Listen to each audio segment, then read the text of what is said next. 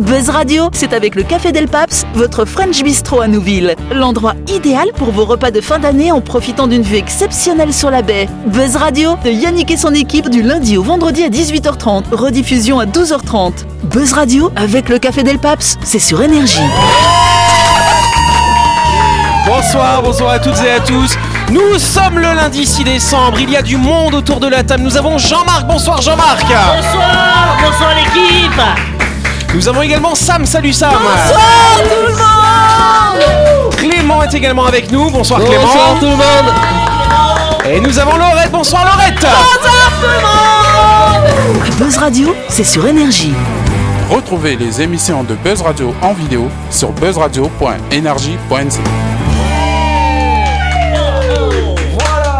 bonsoir les amis, bonsoir les copains, bonsoir les auditeurs. Alors ce soir on va vous proposer une émission thématique, hein. on fait ça bah oui. maintenant le lundi. La Hein. dernière fois, c'était quoi, la COP26 c'est Alors, on ça a fait la Non, COP c'était 26. les jeux. On a fait les vidéo. jeux vidéo la semaine dernière, Jean-Marc, et donc ce soir on va parler de l'aviation, d'accord Wow. Donc avant de commencer, on va faire un point sur les plus gros avions du monde. C'est lequel le plus gros avion du monde La 380. Eh ben non, c'est Non, pas c'est celui qui celui-là. ressemble à un canard. Qui ressemble à un Oui, canard. si, si, si, il a un- une espèce de nez profilé. Il Ouais. est énormissime. Ouais, ce serait Ça, pas il transporte- l'Antonov 200 J'en sais rien. ça? Oui, c'est ça. Voilà, c'est celui-là en tout cas. L'Antonov 225, c'est un avion de transport russe qui possède la plus importante masse au décollage, 640 tonnes.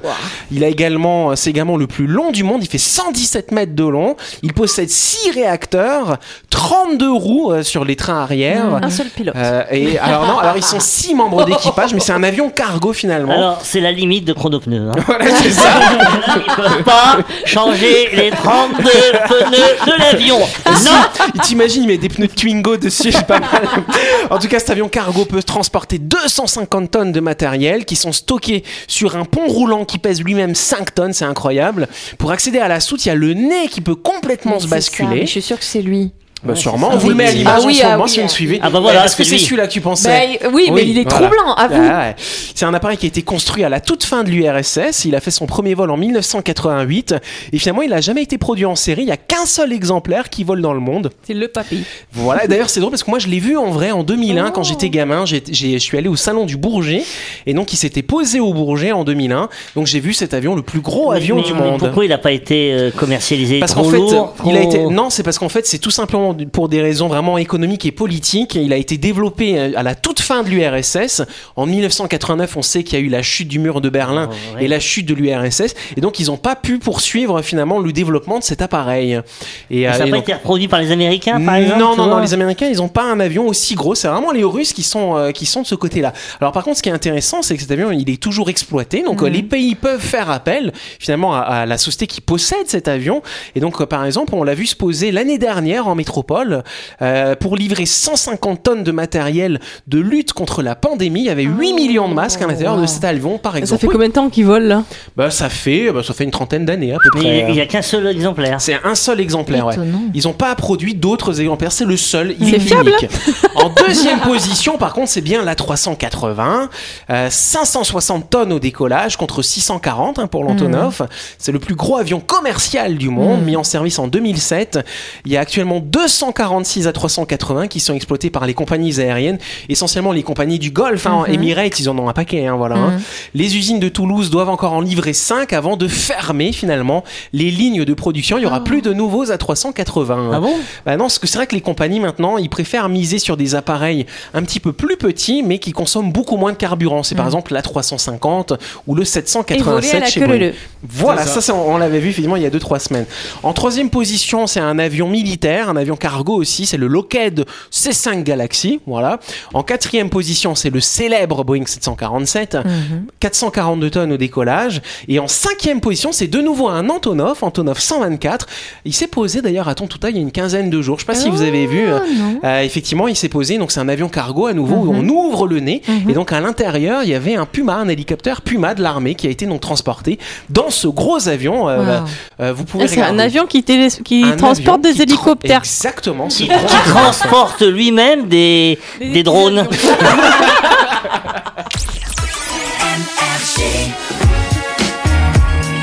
Tout de suite, le grand jeu de Buzz Radio. Yes, les fêtes approchent et pour l'occasion, notre partenaire Chronopneu a décidé de gâter les audionautes de Buzz Radio en organisant le grand jeu de Noël. Chronopneu vous permet en effet de gagner le nouvel iPhone 13 256 Go d'une valeur de 158 000 francs, un cadeau exceptionnel qui vous permettra de surfer sur le web, de téléphoner quand même et de prendre des photos et des vidéos à couper le souffle. Sachez que Chronopneu propose également ses services pour les entreprises. Le petit plus, c'est que l'équipe de Chronopneu vient chercher votre véhicule, l'amène à son garage pour changer vos pneumatiques et vous le après les travaux. Et tout cela gratuitement, sans que vous n'ayez à vous déplacer.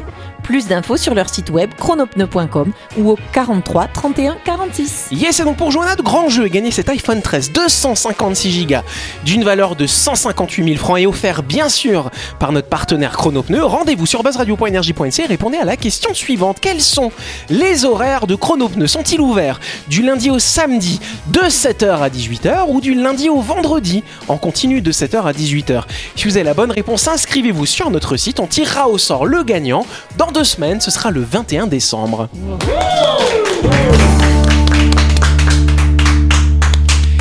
Yes Donc pour continuer cette émission spéciale euh, aéronautique finalement, euh, on va faire un petit jeu les amis.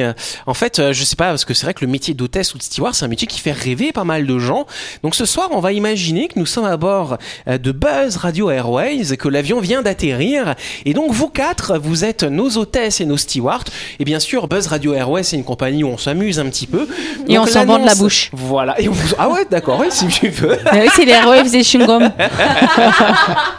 Donc c'est une compagnie effectivement où on sent très très bon de la bouche et où on dit des choses bah forcément dans l'esprit buzz.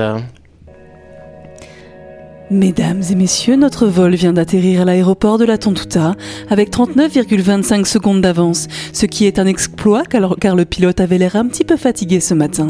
Bienvenue sous le soleil magnifique de la Nouvelle-Calédonie qui se cache cependant au-dessus des nuages. Nous vous prions de rester assis attachés jusqu'à l'extinction de la consigne lumineuse. L'avion peut en effet freiner avec violence et nous préférons que l'avion arrive avant vous. Ça risque de faire mal sinon. Prenez garde en ouvrant les casiers à bagages afin d'éviter la chute d'objets qui auraient pu bouger pendant le vol. Nous sommes fatigués et nous avons la flemme de vous porter assistance. On aimerait bien pouvoir rentrer chez nous rapidement. Merci. Nous vous rappelons que les téléphones portables doivent être euh, restés éteints jusqu'à l'arrêt complet de l'appareil. Inutile de vous cacher entre deux sièges, je suis assez grand, je vous vois et vous entends. Avant de quitter l'appareil, assurez-vous de n'oublier aucun effet personnel comme vos sacs, vos vestes, vos valises, votre belle-mère, votre mari ou vos gamins. J'ai déjà une belle-mère, un mari et des gosses, merci, j'ai déjà donné. Nous vous prions, les fumeurs, de bien vouloir attendre d'être dans un espace réservé avant d'allumer leur cigarette. Et merci d'en fumer un paquet, moi aussi. Ça fait 4 heures que je suis dans cette boîte à sardines, à vous supporter, je n'en peux plus. Faites attention en descendant de l'avion, notamment si vous avez des enfants en bas âge. Je vous assure que ça fait pas un bon amortisseur si vous chutez de la passerelle, et puis ça retardera la fin du débarquement. Toute notre équipe vous souhaite de passer un bon week-end et je parle pas des températures. Pour le reste, c'est à voir. Amusez-vous bien. Merci, à la prochaine. Embauché On est embauché? Alors sachez quand même euh, que, euh, que ces phrases elles ont réellement été dites dans des avions ça. par des hôtesses Oh ou des. J'ai vu stewards. ouais. C'est pour ça en lisant. je- Donc vous avez reconnu peut-être si vous avez vu ces fameuses vidéos des hôtesses qui ont un petit peu d'humour Ah bah finalement. oui. Euh, Ce serait pas mal d'avoir ça dans l'avion, c'était peu. sur un vol Paris-Toulouse. Euh, Là, c'est- sur là, un Paris-Toulouse, ouais. j'ai vu une grande partie là-dessus, Voilà. effectivement. Euh, c'est pas mal, c'est vrai. Euh, c'est vrai que c'est mieux que quand t'as vu quand ils parlent en, anglais hein, dans les avions, c'est pas mal aussi. hein. Ah ouais. Ladies and gentlemen, welcome at Tontuta Airport. bon voilà, ce que je vous propose, c'est qu'on passe à une première question. There is a premier question. Yes, quel événement majeur dans l'aviation s'est passé le 15 janvier 2009 Oui Clément. La chute du Concorde. Ce n'est pas la chute du Concorde. Est-ce que c'est. On en avait parlé une fois, le, le vol le plus long euh, avec Hmm, Qantas? Non, rien à voir. Ça s'est passé en 2009, c'était en Amérique, à New York pour être précis. C'est un attentat? Ce n'est pas un attentat, c'était en 2001. Vas-y Jean-Marc. ça, oui, oui, oui, ça y est. Alors vas-y, dis-nous. C'était l'atterrissage sur le fleuve de Hudson, ça? Exactement, l'amérissage dans l'Hudson. Bonne réponse de Jean-Marc, s'il vous plaît. Ah, il y a eu un film là-dessus. Exactement, Sully. Un film de Clint Eastwood. Exactement, avec euh, donc qui s'appelle Sully, et c'est Tom Hanks effectivement qui joue Oui. le rôle du commandant de bord. Nous sommes le 15 janvier 2009, le vol US, US Airways 1549 décolle à 15h24 de l'aéroport de la Guardia à New York. À 15h27, soit moins de 3 minutes après le décollage, l'avion percute plusieurs grands oiseaux qui endommagent les deux réacteurs. L'appareil n'est alors qu'à 859 mètres d'altitude et n'a plus aucune puissance. Le commandant de bord et son copilote n'ont que quelques secondes pour réagir et la meilleure solution pour eux euh, est finalement de se plonger en direction de l'Hudson et de tenter de sauver l'appareil. À 15h29, la 320 touche l'eau, le nez de l'avion est submergé par la vague, le choc est rude pour l'ensemble des passagers mais miracle, l'avion ne se disloque pas en l'espace de quelques secondes, il s'immobilise et l'ordre est donné d'évacuer. Résultat, les 150 personnes à bord sont ressorties saines et sauves de la carlingue et le pilote Chesley Sullenberg, surnommé Sully, est devenu un véritable héros. Au début, oui. Et puis après, c'est justement, je crois, c'était C'est l'objet du film. film d'ailleurs, tout C'est à qu'au fait. début, hein. euh, on dit bravo, c'est un héros. Puis Ouais. finalement, ben, les professionnels de, de l'aéronautique lui reprochent peut-être d'avoir pas choisi forcément la meilleure solution, qu'il aurait pu faire autre chose et qu'il a pris fin- finalement des risques. Et puis d'autres disent que ben il a sauvé quand même l'équipage, Hmm. puisqu'il aurait pu s'écraser, euh, déjà sauver l'équipage et les passagers, Ouais. et peut-être aussi faire des morts euh, à l'endroit où l'avion se serait écrasé. Il n'y a pas de pont sur l'Hudson? De Non, ponts, non. alors non, alors pas, euh, il y a des ponts qui passent, mais pas à cet endroit-là. Voilà, il a choisi, il a choisi, et pour lui, ça a été le seul euh, C'était pour lui la meilleure option. Alors c'est intéressant d'ailleurs, et c'est ce, qu'on, ce qui montre dans le film, effectivement, le parce que du- à ce moment-là, le constructeur, euh, bah, il veut dire, bah non, vous auriez pu atterrir normalement, tralala, tralala. Donc il y a un débat d'experts, et donc du coup, il y a des personnes, des pilotes, qui ont, qui ont essayé de reproduire l'accident sur simulateur, et donc en fait, euh, les pilotes réussissaient effectivement à poser sur simulateur l'avion correctement au sol, mais souvent après 7 ou 8 tentatives.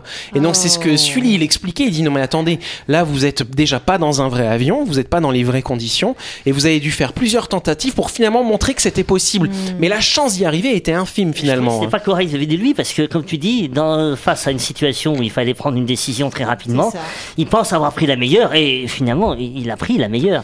Après, l'événement était notable puisque c'était, je crois, le premier événement qui a été relayé sur les réseaux sociaux. Exactement. En 2009, début C'était le premier gros tweet finalement Oui, qui a marché derrière. Mais il a pas trop de chance, hein, Tom Hanks, avec les avions. Après Seul au monde.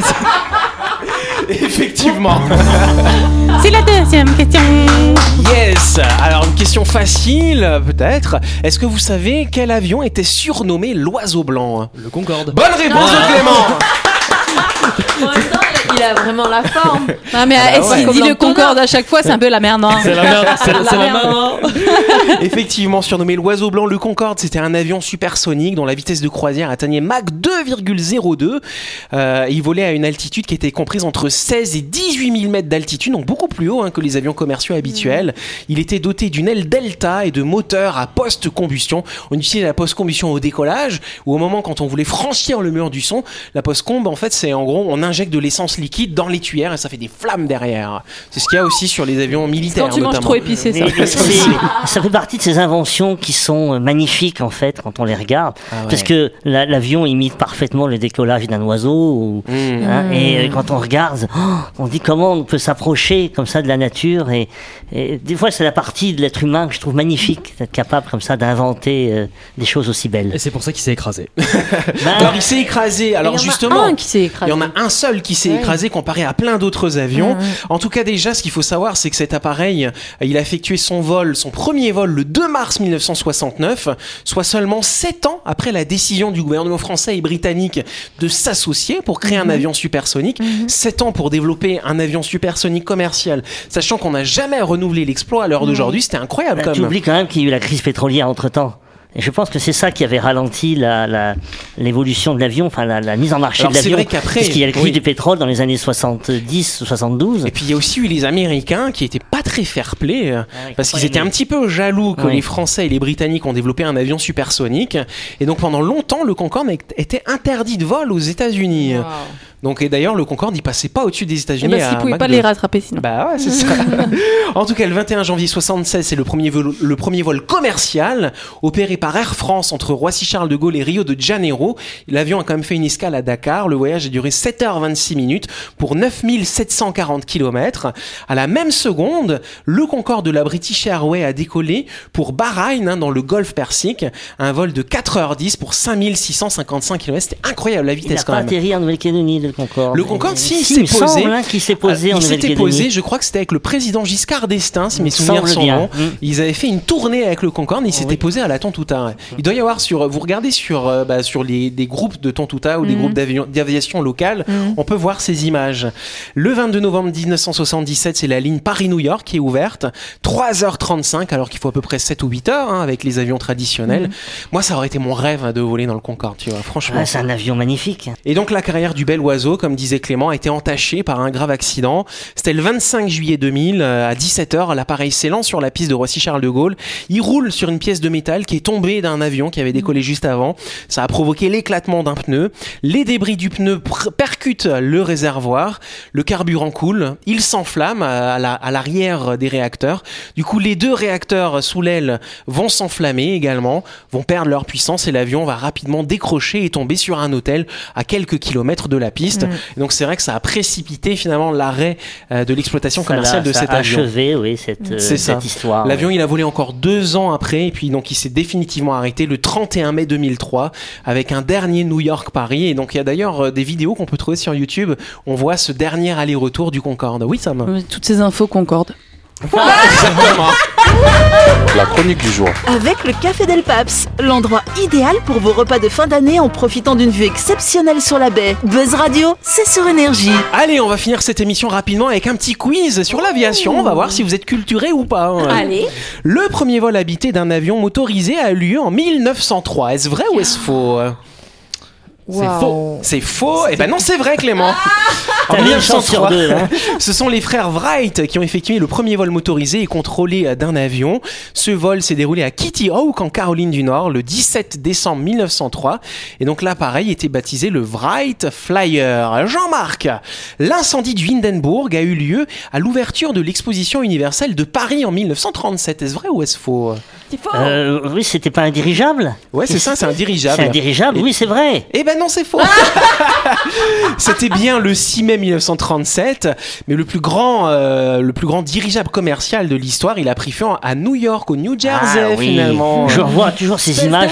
Quand j'étais gamin en noir et blanc, ces images Ouais. du dirigeable qui prend feu. Impressionnant. Euh, C'était. Parce qu'ils euh, étaient gonflés à l'hydrogène. Et c'est pour ça d'ailleurs qu'ils ont arrêté la commercialisation parce que c'était Ouais. trop dangereux. Mais je crois qu'on maîtrise mieux maintenant l'hydrogène et que et on avait Alors parlé justement aujourd'hui non, il n'y a plus d'hydrogène, c'est de l'hélium qui est un gaz inerte dans les et donc ils dirigeables. voulaient reprendre et Voilà. recréer des, des gammes de dirigeables aussi avec l'hydrogène, l'hélium. l'hélium, voilà. parce que ça brûle pas l'hélium. rigolo. J'adore.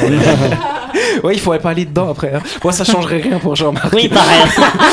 Sam, Léonard de Vinci a réussi à faire voler deux prototypes d'engins volants. Est-ce vrai ou est-ce faux?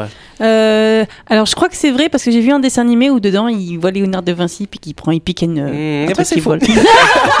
Léonard de Vinci a dessiné de nombreux plans d'appareils volants, mais aucun d'entre eux n'aurait pu prendre son envol parce que les moteurs n'existaient C'était pas jaloux, encore. C'est des jaloux, ils ont volé. En fait, les références de Sam, c'était Il était une fois l'homme, c'était un dessin, un dessin animé. Ah, Écoute, il y en a, c'est le gouvernement, moi c'était ça.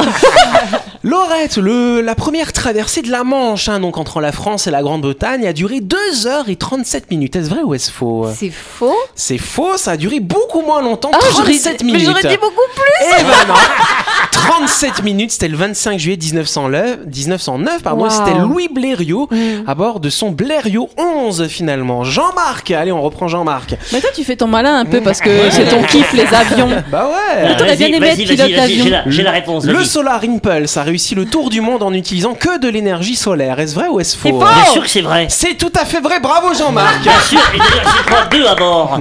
Il y avait deux pilotes à bord. Ouais, je non crois. Bah, Euh, bah, le ouais, Solar fallait se Impulse. relayer quand même. Hein. Oui. Le. 26 juillet de 2016, le Solar Impulse a atterri à Abu Dhabi. Il venait alors de compléter un tour du monde avec escale en n'utilisant que de l'énergie solaire. Clément, aux Jeux Olympiques de 1900, il y avait des courses de ballons à gaz. Est-ce vrai ou est-ce faux? Moi je dis c'est vrai, ce serait trop cool. Eh ben c'est vrai, c'était trop cool. En 1900, alors que l'aéronautique était à ses débuts, les courses de ballons à gaz étaient très populaires et figuraient parmi les événements les plus courus des Jeux Olympiques et de l'Expo universelle à C'est le truc Paris. où tu sautes dessus là? Non, c'est des espèces de petits dirigeables finalement. Et, et pourquoi on a arrêté? Et bah parce que je ne sais pas. bon allez, une petite dernière. On va la faire à qui? On va la faire à Lorette. En 1927, Charles Lindbergh a réussi la première traversée de l'Atlantique en avion. Est-ce vrai ou est-ce faux? C'est vrai. Eh bah non, c'est faux. En fait, c'est ça, je me tourne vers ça, mais je me dis peut-être qu'il faut dire l'inverse de ce qu'elle va dire. Les grands leaders J'ai donné aucune bonne réponse. Donc Charles Lindbergh, surnommé l'aigle solitaire, n'a pas accompli la première traversée de l'Atlantique en avion, mais il faut quand même savoir qu'en 1927, il est entré dans la légende en devenant le premier pilote à traverser l'Atlantique en avion sans escale et en Oh. solitaire. C'est la petite Bon, allez, une nuance. dernière question pour moi, là, je veux la Allez, une petite plaît. dernière. Les tout premiers passagers d'une montgolfière ont été un coq, un mouton et un canard. Bah moi, j- là, je dis que c'est vrai, j'ai une chance sur euh, 50. c'est faux Eh ben c'est vrai C'était le premier vol habité d'une montgolfière, ça s'est réalisé à Versailles, devant le roi Louis XVI. Et donc c'était un coq, un mouton et un canard qui se sont envolés quand même à 480 mètres Ils ont d'altitude. rien dû Bravo Sam comprendre.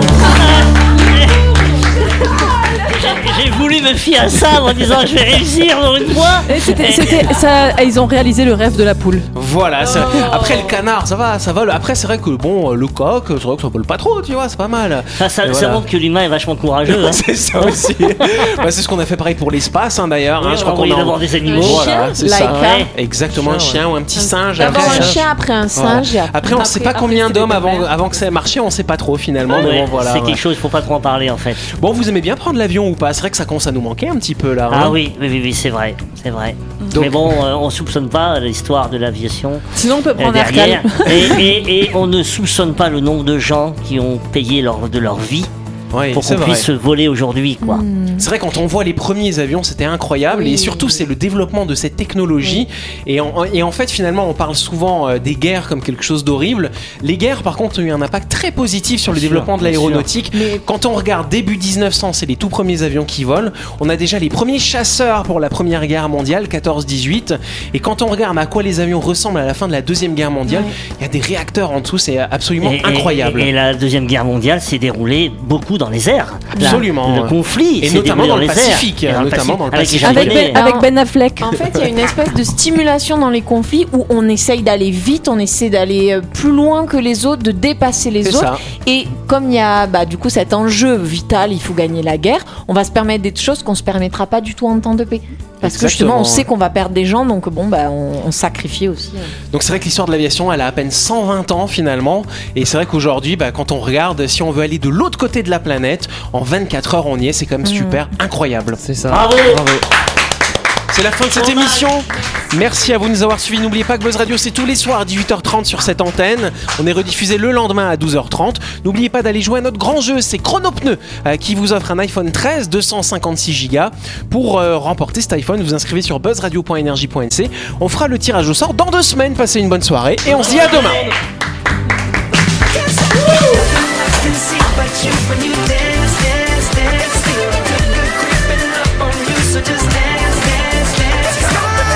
Radio, c'est sur énergie. Du lundi au vendredi, retrouvez Buzz Radio, le talk show où on parle actu avec humour et bonne humeur, et c'est avec le Café Del Paps, votre French Bistro à Nouville. Buzz Radio, c'est sur énergie.